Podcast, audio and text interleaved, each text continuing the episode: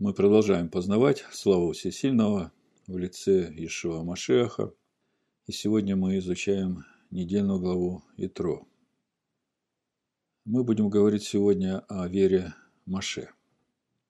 Не о том, какая вера была у Маше, это отдельная тема, очень важная тема. А мы будем говорить о вере, тому учению, которое Всевышний дал через Маше.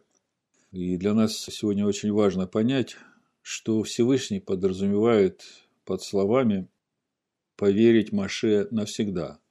Какой смысл сам Всевышний вкладывает в эти слова, чтобы нам понимать эти слова так же, как понимает Всевышний, и чтобы нам иметь такую веру. Хотя, по сути, то, о чем мы будем говорить, это и есть суть веры самого Маше. Значит, поверить Маше навсегда. Эти слова Всевышний говорит в нашей недельной главе во время подготовки народа к заключению завета со Всевышним. Это 9 стих, 19 глава, книга Шмот.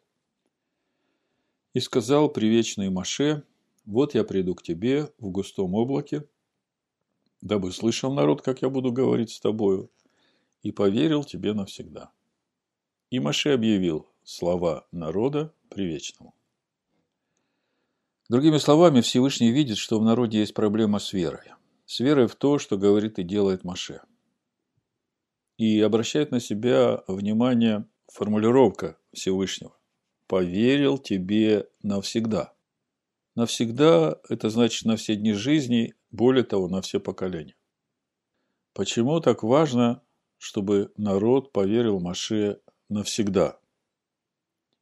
Дело в том, что в Торе уже один раз было сказано, что народ поверил привечному и Маше, это сказано в книге Шмот, 14 главе, 31 стих, прочитаю.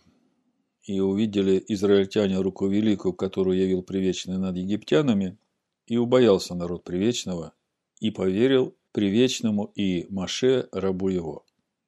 Тогда Маше и сыны Израиля воспели привечному песнь сию и говорили. Народ воспел песню, народ поверил привечному и Маше, рабу его, и, несмотря на это, мы видим, что при первых же трудностях народ теряет веру Маше, Рефидиме даже хочет побить его камнями. Это книга Шмот, 17 глава, прочитаю с 1 по 4 стих. «И двинулось все общество сынов Израилевых из пустыни Син в путь свой, по повелению Привечного, и расположилось там в Рефидиме. И не было воды пить народу, и укорял народ Маше, и говорили, «Дайте нам воды пить». И сказал им Маше, «Что вы укоряете меня? Что вы искушаете Привечного?» И жаждал там народ воды, и роптал народ на Маше, говоря, «Зачем ты вывел нас из Египта? Уморить жаждою нас и детей наших, и стада наши?» Маше возопил к Привечному и сказал, «Что мне делать с народом сим? Еще немного, и побьют меня камнями». Другими словами, пока у народа все хорошо, он верит Маше.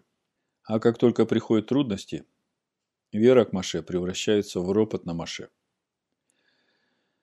И как мы будем видеть дальше, каждый раз, когда приходят трудности в жизнь народа, а на самом деле, как мы знаем, эти трудности – это же испытания от Всевышнего, и именно в том, будут ли они верить словам Всевышнего, которые он говорит через Маше. Это книга Дворим, 8 глава мы видим, что народ снова и снова начинает роптать на Маше и снова и снова хочет возвратиться в Египет. И это говорит о том, что веры-то нет в Маше.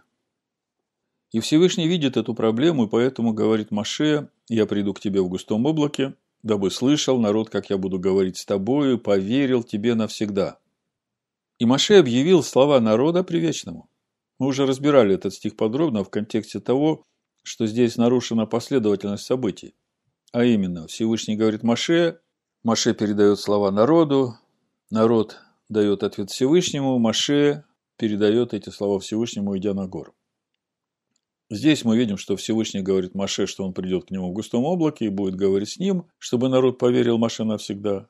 И по идее дальше должно было быть написано, как Маше пришел и объявил слова Всевышнего народу, и народ дал какой-то ответ Всевышнему, и тогда Маше передает этот ответ Всевышнему, и мы, конечно, бы знали, какой ответ дал народ Всевышнему. Но здесь мы об этом не читаем, здесь сразу написано, после того, что сказал Всевышний Маше, написано, Маше объявил слова народа привечному.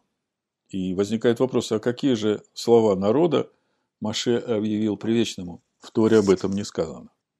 Но судя по тому, что написано в Торе дальше, а дальше написано, что Всевышний повелевает Маше осветить народ и приготовить его к встрече со Всевышним, можно понять, что народ сам захотел, чтобы Всевышний говорил не только с Маше, но и с народом. И, конечно, для Всевышнего это большая радость. Он всегда хотел именно личного общения с каждым в народе. Но дальше, как мы видим, когда Всевышний начал говорить со всем народом, народ отступил назад и просит Маше, чтобы Всесильный с ними не говорил. Это уже 18-19 стих, 20 глава книги Шмот. Весь народ видел грома и пламя, и звук трубный, и гору дымящуюся. И увидев то, народ отступил и стал вдали. И сказали Маше, «Говори ты с нами, и мы будем слушать, но чтобы не говорил с нами всесильный, дабы нам не умереть». Как мы видим, народ уже не хочет, чтобы всесильный с ними говорил. И говорит Маше, чтобы Маше говорил со всесильным, а они будут слушать, что будет говорить им Маше. Это все нам понятно. Но возникает вопрос. А как же быть с тем, чтобы народу поверить Маше навсегда. Поверить навсегда тому, что будет говорить Всевышний через Маше. У Всевышнего было такое намерение, и он хотел это сделать, но, как мы видим, по причине того, что сказал народ, все пошло совсем по-другому. В общем-то, это и есть главная тема нашего сегодняшнего разговора. Нам нужно понять, что значит слова Всевышнего «поверить Маше навсегда». О какой вере говорит Всевышний? Ведь мы знаем, что большая часть тех, кто вышли с Маше из Египта, погибли в пустыне. А это значит, что они не поверили Маше навсегда. И это очень важный вопрос как для иудеев, так и для уверовавших из язычников. Мы не первый год изучаем недельную главу Итро. И в предыдущие разборы мы очень подробно говорили о том, почему такая важная недельная глава, в которой Всевышний объявляет свой завет народу, который он вывел из Египта, названа именем Итро. Человека, который не является потомком Якова, не был с сынами Якова в Египте, не видел казни египетских и даже не выходил вместе с народом из Египта и не проходил через рассеченное Тростниковое море. И как мы увидим дальше, глава названа именем Итро именно потому, что все дело в вере человека, который слышит то, что говорит Всевышний через Маше. Другими словами, перед нами прямо сейчас два образа веры. Одни говорят, говорит и с нами, и мы будем слушать, но чтобы не говорил с нами всесильный, дабы нам умереть. А другой, после того, как услышал слова Привечного на горе, и то, что говорил Маше в течение всего года пребывания у горы Хариф, уча народ западем Всевышнего, говорит, это уже 10 глава книги Бамидбар, 4 книги Маше, 29-30 стих написано, и сказал Маше Хававу, сыну Рагуилову, мадианитянину, родственнику Маше. Ну, кто такой Хавав, сын Рагуилов? У мудрецов есть споры. Большинство придерживается к тому, что это и есть Итро. Одно из имен Итро. Мы отправляемся в то место, о котором Привечный сказал, вам отдам его. Иди с нами, мы сделаем тебе добро. Ибо Привечный добрый изрек об Израиле. Но он сказал ему, не пойду я пойду в свою землю и на свою родину. Другими словами, Итро, услышав все слова, которые говорил Всевышний, приняв все в сердцем то учение, которое Всевышний дал через Маше, не пошел вместе с народом, он пошел к своему народу учить вере в учение, которое дал Всевышний через Маше своему народу. Обратите внимание, что и те, и другие слышали одни и те же слова. И Итро слышал эти же слова, и Маше слышал эти же слова, и народ слышал те же самые слова. И впоследствии мы видим, что потомки Итро станут служителями в храме Всевышнего. В первом паралипоменон, второй главе 55 стихе написано, это синодальный перевод, племена сафирийцев, живших в Иобеце, тирейцы, шимейцы, сухайцы – это кинияне. Кинияне – это как раз и есть тот народ, который произошел, я бы сказал, от Итро после того, как он принял слова Всевышнего, которые присоединились к этому учению, растворили его своим сердцем и построили свой дом, жилище свое на скале, как об этом говорит уже Билам в книге Бамидбар. Это кинияне, происшедшие от Хамафа, отца Бейт Рехава. Бейт Рехава – это дом Рехава. Эти последние имена, сафирийцы, тирийцы, шимейцы, сухайцы, они в синодальном тексте звучат как имена собственные, но на самом деле речь идет о переписчиках Торы, софер, сафирийцы, людях сильных, слышащих духа. Вот это я хочу подчеркнуть. Шемейцы, от слова шма, слышащие духа. И таким образом мы видим, что потомки Итро, кинияне, уже являются служителями при Скинии, которые исполняют обязанности сословия левитов, переписывают книги, священные свитки. А дальше мы видим, как потомки Итро из дома Архава вообще удостаиваются быть священниками в храме Всевышнего во все дни. Это книга Ермиягу, 35 глава, 18-19 стих, написано «А дому Рихавитов, Бейт Рихаву, сказал Ермиягу, так говорит Адонай Цеваот, всесильный Израилев за то, что вы послушали завещание Ионадава, отца вашего, и храните все заповеди его, и во всем поступаете, как он завещал вам, за то, как говорит привечный Циваот, всесильный Израилев, не отнимется у Ионадава, сына Арыхавова, муж, предстоящий пред лицом моим, во все дни. Если подвести короткий итог, то получается, что и те, и другие и дом Рихава, потомка Итро, и сыны Израиля, вышедшие из Египта. Все слушали одни и те же слова, которые говорил Всевышний через Маше, а результат разный.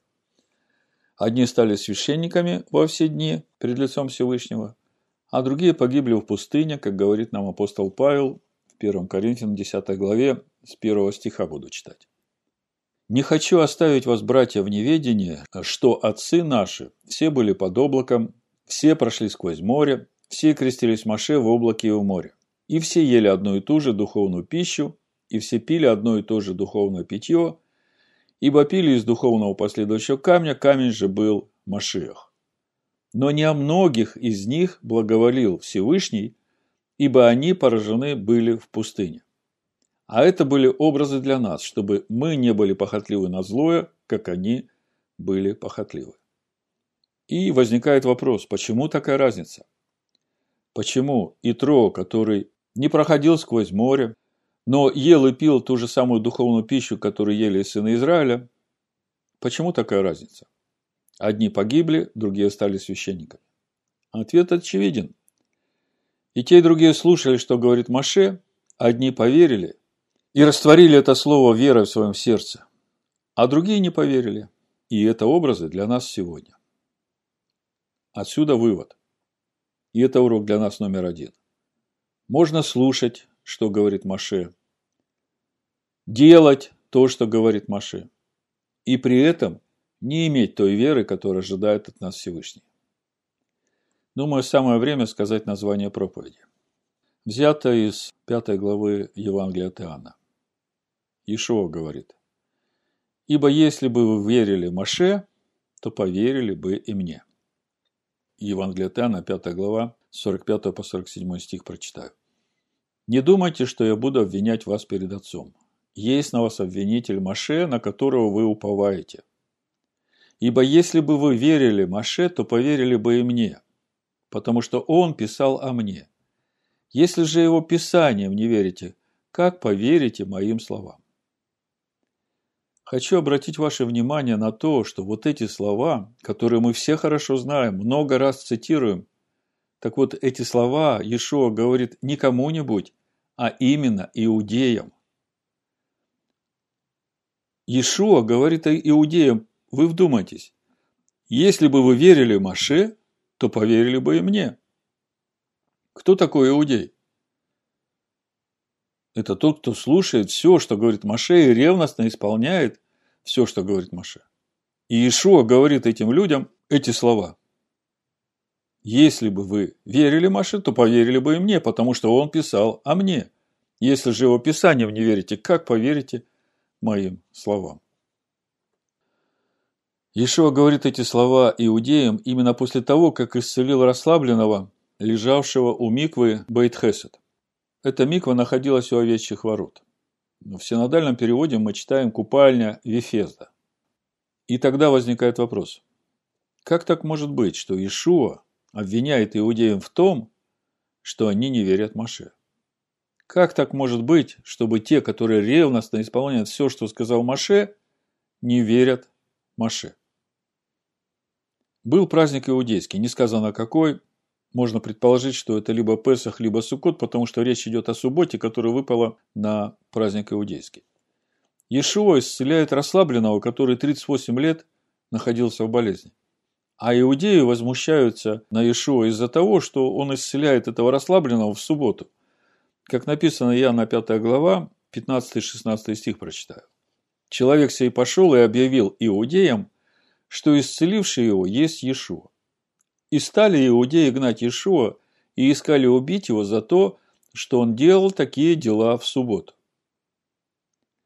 В свое оправдание Иешуа говорит иудеям. 17-18 стих, там же 5 глава.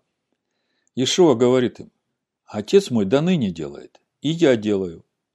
И еще более искали убить его иудеи за то, что он не только нарушал субботу, но и отцом своим называл всесильного делая себя равным всесильному. Итак, мы видим, иудеи ищут убить Ишуа за то, что он нарушал, по их пониманию, субботу, а еще за то, что он называет себя сыном Всевышнего, хотя даже в псалмах царь Давид говорит о том, что все, к кому обращено Писание, суть сыны Всесильного. И вот послушайте, что отвечает им Иешуа. В этом ответе можно видеть, почему Иешуа говорит иудеям о том, что они не верят Маше. Буду читать с 31 стиха, 5 глава Евангелия от Иоанна. «Если я свидетельствую сам о себе, то свидетельство мое не есть истина. Есть другой, свидетельствующий о мне». Раньше, читая эти строки, я думал, что речь идет именно об Иоанне Крестителе, потому что дальше там Ишуа говорит об Иоанне Крестителе. Но если внимательно читать то, что говорит Иешуа, то можно видеть, что вот этот другой, который свидетельствует о Иешуа, о Машехе, это не Иоанн Креститель, а это как раз и есть Маше, который свидетельствует о Машехе. Значит, есть другой, свидетельствующий о мне. И я знаю, что истина то свидетельство, которым он свидетельствует о мне. И Иешуа говорит здесь о Торе и говорит, что Тора истина, и свидетельствует о Ишуа Машехе, потому что свидетельство его истина. А вот дальше он говорит об Иоанне Крестителе. Вы посылали к Иоанну, и он засвидетельствовал об истине. То есть Иоанн тоже засвидетельствовал о том, что Ишуа есть тот агнец Всевышнего, которого Всевышний отдает за грехи народа, и об этом написано в Торе. Впрочем, Ишуа дальше продолжает, «Я не от человеков принимаю свидетельство, но говорю это для того, чтобы вы спаслись. Он, Иоанн, был светильник горящий и светящий, а вы хотели малое время порадоваться при свете его. Это Ишуа говорит о служении Иоанна Погружающего, а дальше Ишуа продолжает говорить о Торе Маше. «Я же имею свидетельство больше Иоаннова. Ибо дела, которые Отец дал мне совершить, самые дела сии, мною творимые, свидетельствуют о мне, что Отец послал меня и пославший меня Отец сам засвидетельствовал о мне. И это свидетельство мы находим в Торе. А вы ни глаза его никогда не слышали, ни лица его не видели. И не имейте слова его, пребывающего у вас, потому что вы не верите тому, которого он послал. Мы знаем, что глаз его – это Машех, и лицо его, через которое мы познаем имя Всевышнего, это и есть Машех. Другими словами, именно потому, что сыны Израиля у горы Хариф отказались слушать голос Всевышнего, Иешуа призывает иудеев исследовать Писание сердцем, и тогда они увидят в них путь в славу Всевышнего через познание Иешуа Машеха в своем сердце. Иешуа говорит, исследуйте Писание, ибо вы думаете через них иметь жизнь вечную, а они свидетельствуют о мне. Чуть позже мы прочитаем, как Премудр говорит о Торе Маше, и мы понимаем, что премудрость Всевышнего – это и есть Слово Всевышнего, Сын Всевышнего, Амашех. Исследуйте Писание, ибо вы думаете через них иметь жизнь вечную, а они свидетельствуют о мне. Каждая буква, каждая йота, каждая черта в Торе свидетельствует о Иешуа Амашехе. Но вы не хотите прийти ко мне, чтобы иметь жизнь. Не принимаю славы от человека, но знаю вас, вы не имеете в себе любви ко всесильному. Здесь мы видим, что свидетельством любви ко всесильному является слава Всевышнего на человеке. А для этого нужно именно в сердце своем дать место Иешуа Машеху. И Иешуа дальше говорит, «Я пришел во имя Отца моего, и не принимаете меня. А если иной придет во имя свое, его примите». Как вы можете веровать, когда друг от друга принимаете славу? А славы, которая от единого всесильного, не ищите. Искать славу от единого всесильного можно только через познание Амашеха, из которого, как последующего духовного камня, течет Тора Маше. И это относится сегодня ко всем верующим, как иудеям, так и еленам. Ишуа продолжает, «Не думайте, что я буду обвинять вас пред Отцом. Есть на вас обвинитель Маше, на которого вы уповаете, Ибо если бы вы верили Маше, то поверили бы и мне, потому что он писал о мне. Если же его писанием не верите, как поверите моим словам? Другими словами, Иешуа говорит иудеям, которые всеми силами стараются исполнять все, что сказал Всевышний через Маше, говорит им о том, что вы не верите Моисею. И это удивительно. Удивительно то, что та вера, о которой говорит Иешуа, она до сих пор непонятна иудеям. Апостол Павел, раскрывая суть проблемы веры иудеев, говорит, что иудеи имеют ревность по Всевышнему, но при этом не могут уразуметь, в чем суть праведности Всевышнего в человеке, и всеми силами пытаются поставить собственную праведность. Римлянам 10 глава с 1 по 4 стих апостол Павел говорит, «Братья, желание моего сердца и молитва ко всесильному об Израиле во спасение. Ибо свидетельствую им, что имеют ревность по всесильным, но не по рассуждению.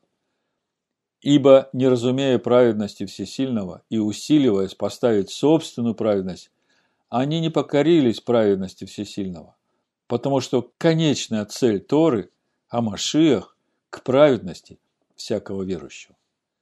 Как мы видим, суть праведности Всевышнего именно в том, чтобы дать ему место в человеке через познание истинного Иешуа Машиаха. Именно о Машиах, живущий в человеке, свидетельствует о праведности Всевышнего, которую имеет человек. Именно такой человек начинает сиять славой Всевышнего, а это и есть истинная суть иудея, хвалящегося всесильным. В книге Сираха Премудрость, которая и есть Слово Всевышнего, суть о Машех, Сын Всевышнего, говорит так о Торе, учении, которое дал Всевышний через Маше. Прочитаю выборочно несколько стихов. «Премудрость прославит себя, и среди народа все будет восхвалено». Это 24 глава книги Сираха с 1 стиха. В общине Всевышнего она откроет уста свои, и перед воинством его будет прославлять себя. Я вышла из уст Всевышнего и, подобно облаку, покрыла землю. Я поставила скинию на высоте, и престол мой в столбе облачном. Я одна обошла круг небесный и ходила во глубине бездны. В волнах моря по всей земле и во всяком народе и племени имела я владение. Между всеми ими я искала успокоения, и в чем наследие водворится мне. Тогда Создатель всех повелел мне, и, произведший меня, указал мне покойное жилище и сказал, «Поселись в Якове, и прими наследие в Израиле. Прежде века, от начала, Он произвел меня, и я не скончаюсь вовеки. Я служила перед Ним в святой скине и так утвердилась в Сионе. Он дал мне также покой в возлюбленном городе и в Иерушалайме власть моя. И укоренилась я в прославленном народе, наследственном уделе привечного. И дальше с 21 стиха. Приступите ко мне, желающие меня, насыщайтесь плодами моими, ибо воспоминания обо мне слаще меда и обладание мною приятнее медового сота. Ядущие меня еще будут талкать, и пьющие меня еще будут жаждать, слушающие меня не постыдиться, трудящиеся со мной не погрешат. Все это – книга Завета Всесильного Всевышнего Тора, которую заповедал Маше – как наследие сонмом Якова. Другими словами, Сирах говорит, что вся премудрость Всевышнего то есть вся суть Амашеха, это Тора, которую Всевышний дал для научения своего народа через Маше. И весь вопрос в том, как мы слушаем, как мы слушаем, что Всевышний заповедал через Маше своему народу. И Иешуа говорит иудеям, Маше писал обо мне. Мы видим, что премудрость именно об этом свидетельствует, что вся Тора Маше – это я, это премудрость Всевышнего. И автор послания евреям в 3-4 главе говорит нам о том, что вся проблема народа именно в ожесточении их сердец, которые не смогли растворить верой слово слышанное. И здесь вся разница между верой Итро и сынами Израиля, которые у горы Хариф вместе слушали голос Всевышнего, но Итро и его потомки продолжали иметь личное общение со Всевышним, слушали Дух Его, имели общение с Ним и стали священниками Всевышнего. А сыны Израиля отказались слушать голос Всевышнего и с тех пор слушают, что говорит им Маше, и, слушая, усиливаются поставить собственную праведность, накладывая закон на закон, заповедь на заповедь, там немного, тут немного. А всего-то нужно не ожесточить свое сердце, признать свою неспособность ходить в заповеди Всевышнего своей силой и дать ему место в себе. Дать место в себе Амашеху, растворив слово, слышанное своей веры. И это относится сегодня ко всем верующим, как к иудеям, так и к христианам всяких конфессий. В заключение прочитаю, что говорит об этом автор послания евреям. Третья глава, послание евреям. Итак, братья святые, участники в небесном звании, уразумейте посланника и первосвященника исповедания нашего, Иешуа Амашеха, который верен поставившему его, как и Маше во всем доме его. Ибо он достоин тем больше славы перед Маше, чем большую честь имеет в сравнении с домом тот, кто устроил его. Другими словами, и Маше, и Ишуа Машех верны Всевышнему. Но Маше – это дом, который устроил Машех для Всевышнего в Маше. Ибо он достоин тем больше славы перед Маше, чем большую честь имеет в сравнении с домом тот, кто устроил его. Ибо всякий дом устрояется кем-либо, а устроивший все есть Всевышний. И Маше верен во всем доме его, как служитель, для засвидетельствования того, что надлежало возвестить. А что же Маше засвидетельствовал? Мы знаем, что пятая книга Маше – это уже свидетельство самого Маше – который слушает те же самые слова, что слушал Итро, что слушал весь народ Израиля, вышедший из Египта. Но в итоге Маше стал домом Всевышнего. И этим самым засвидетельствовал, что идя путем Торы, можно стать сосудом Всевышнего, домом Всевышнего. То же самое засвидетельствовал и Итро. И весь вопрос в том, именно как слушаешь, какая вера у тебя – а Машех как сын в доме его. Дом же его мы, если только дерзновение упования, которым хвалимся, твердо сохраним до конца. Другими словами, слушая все то, что говорит Всевышний через Маше, Машех Иешуа устрояет дом внутри нас. И он является сыном в этом доме, а дом его мы, если только дерзновение упования, которым хвалимся, твердо сохраним до конца. Что это значит? Сохранить до конца то дерзновение и упование, с которым мы начали этот путь. Это значит то, что мало принять верой искупительную жертву Ишуа Машеха. С этого начинается путь. Надо, чтобы в конце пути Машех Иешуа, живущий в тебе, стал твоим оправданием. Вот это значит веры сохранить твердо дерзновение упования до конца. Почему, как говорит Дух Святый, ныне, когда услышите глаз Его, не ожесточите сердец ваших, как во время ропота в день искушения в пустыне, где искушали меня отцы ваши, испытывали меня и видели мои дела сорок лет. Посему я вознегодовал на он и рот и сказал, непрестанно заблуждаются сердцем, не познали они путей моих. Посему я поклялся во гневе моем, что они не войдут в покой мой, Смотрите, братья, это уже автор послания евреям говорит нам, чтобы не было в ком из вас сердца лукавого и неверного, дабы вам не отступить от Бога живого. Но наставляйте друг друга каждый день, доколе можно слышать ныне, чтобы кто из вас не ожесточился, обольстившись грехом. Ибо мы сделались причастниками к Машеху, если только начатую жизнь твердо сохраним до конца, доколе говорится, ныне, когда услышите глаз его, не ожесточите сердец ваших, как во время ропота. Ибо некоторые слышавших возроптали, и вот смотрите, но не все вышедшие из Египта с Маше. То есть вышло народу, как мы видим, 600 тысяч и еще множество разноплеменных народов. Но не все они были едины с тем, что говорит Всевышний через Маше. На кого же негодовал он сорок лет? Не на согрешивших ли, которых кости пали в пустыне? Против кого же клялся, что не войдут в покой его, как не против непокорных? Кому непокорных? Непокорных тому слову, которое Всевышний говорил через Маше. Итак, видим, что они не могли войти за неверие. То есть, не было той веры, которую ожидал Всевышний от своего народа. Но эта вера была у Итро. Эта вера была у Маше. Посему будем опасаться, чтобы когда еще остается обетование войти в покой его, не оказался кто из вас опоздавшим. То есть все еще продолжается это время, которое названо ныне, когда услышите голос его, не ожесточите сердец ваших. Чтобы не оказался кто из вас опоздавшим. Ибо и нам оно, синодальном оно. В греческом радостная весть о Всевышнем. Возвещено, как и тем. Но не принесло им пользы слово слышано.